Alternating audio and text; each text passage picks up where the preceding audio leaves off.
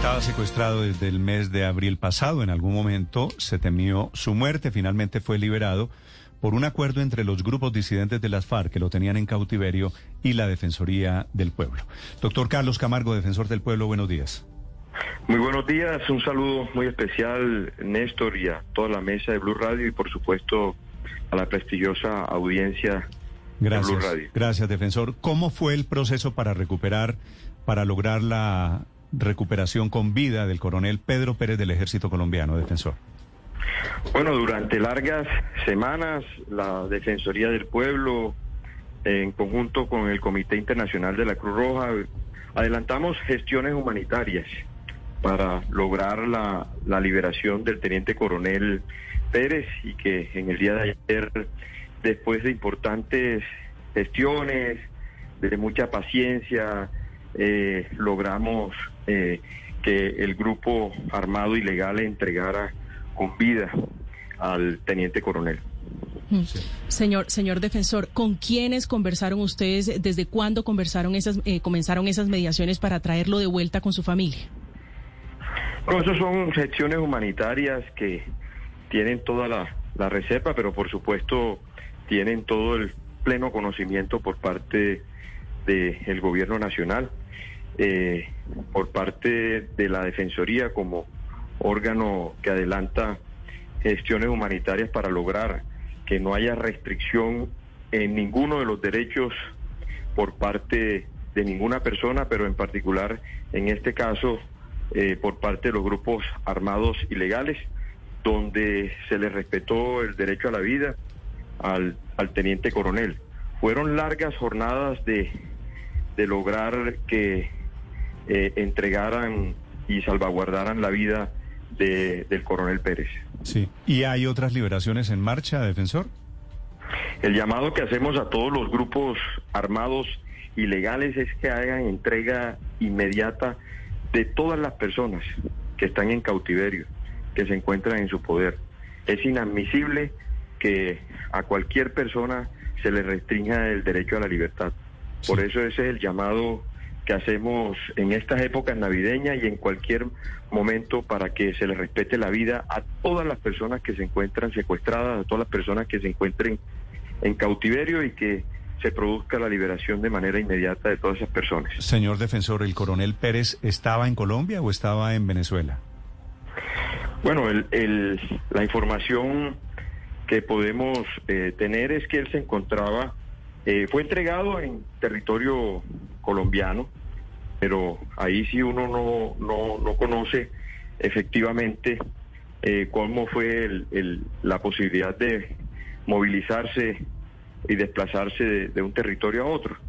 Sabemos que los grupos armados ilegales tienen eh, una eh, eh, circulación, un desplazamiento de manera recurrente. Entonces, no podemos a ciencia cierta determinar dónde se encontraba el teniente coronel en su cautiverio. De manera de que nosotros debemos decir de que a nosotros fue entregado a la Defensoría y al Comité Internacional de la Cruz Roja en territorio colombiano. Defensor, de acuerdo a las cifras que tiene la Defensoría del Pueblo, ¿cuántas personas están en poder de las disidencias de las FARC en estos momentos?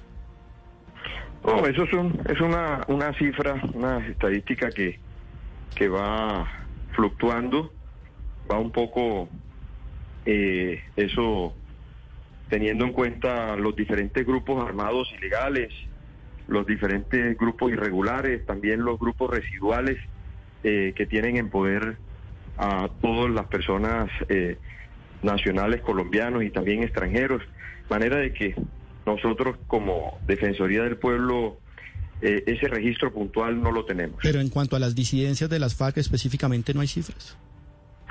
No, no, no hay una cifra precisa de cuántas personas eh, pueden tener en, su poder las disidencias de la FARC.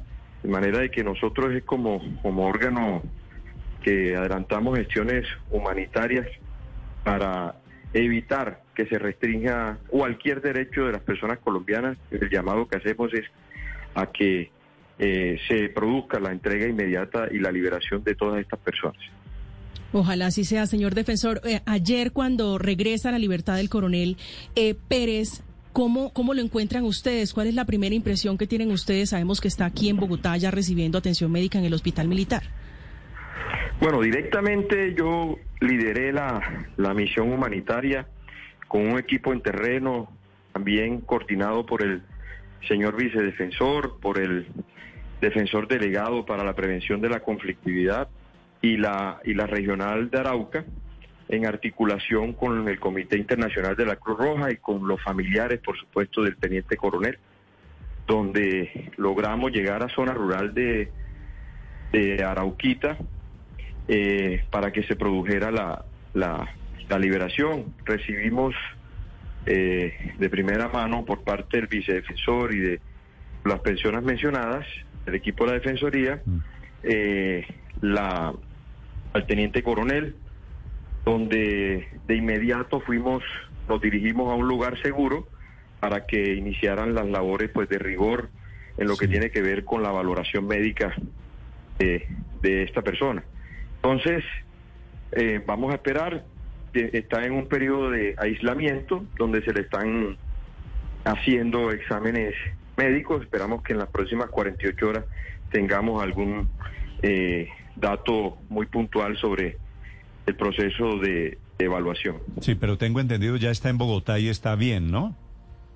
Estaba bien, él fue trasladado inmediatamente el día de ayer hacia Bogotá con la misión de la Defensoría y del Comité Internacional de la Cruz Roja, de manera de que ya Néstor en estos momentos está en el proceso de evaluación médica. Muy bien, es el defensor del pueblo, Carlos Camargo. Señor defensor, una última pregunta sobre un tema diferente, se la quieren formular desde Medellín. Valentina. Defensor, buenos días. Ayer usted habló sobre la situación, el naufragio de los migrantes en Jurado Chocó. Se confirmó entonces la muerte de tres personas, que, pero ¿qué más ha pasado con la búsqueda? La Armada acaba de informar que se ha visto otro cuerpo, pero no ha sido recuperado precisamente por las condiciones climáticas. La información que tenemos, eh, Valentina, es eh, efectivamente que fallecieron, naufragaron tres eh, personas que fueron otras dos están dadas como desaparecidas y fueron rescatadas eh, por parte de la Infantería de Marina 11 eh, personas migrantes que fueron trasladadas inmediatamente al municipio de Valle Solano para lograr pues avanzar en el proceso de evaluación y valoración médica. Eh, estamos muy atentos a la evolución de, de este proceso que nuevamente enluta a nuestro país, a nuestras fronteras, a nuestros mares, eh, que son nuestros migrantes. Eh, nos preocupa sobremanera la situación de esta población migrante, lo hemos advertido. Eh, los gobiernos han estado haciendo gestiones de manera bilateral y de manera multilateral para lograr que efectivamente nos concienticemos que esta es una problemática que concierne a todos los países, no solamente el hemisferio, a todos los países a nivel universal. Y por eso nosotros desde la Defensoría hemos venido abordando el tema con toda la responsabilidad y la seriedad. Y una vez más hacemos un llamado a los gobiernos municipales, departamentales, nacionales, eh, a los distintos estados, a que busquemos la manera de que se produzca un proceso migratorio seguro, responsable, eh, que permita no poner en riesgo a toda esta población que está deambulando por el territorio nacional y que ayer fueron eh, de manera infortunada víctimas en el municipio de Bahía de, de donde podemos hoy registrar que hubo tres muertos, dos personas están desaparecidas, otras once fueron rescatadas, pero conocemos la suerte de otras de otras personas. Ese es el drama, esa es una de las noticias del día, más la liberación del coronel Pedro Enrique Pérez, que estaba en poder de disidentes de las FARC. Gracias por esta información, señor defensor. Un feliz, feliz año y feliz Navidad para ustedes, defensor.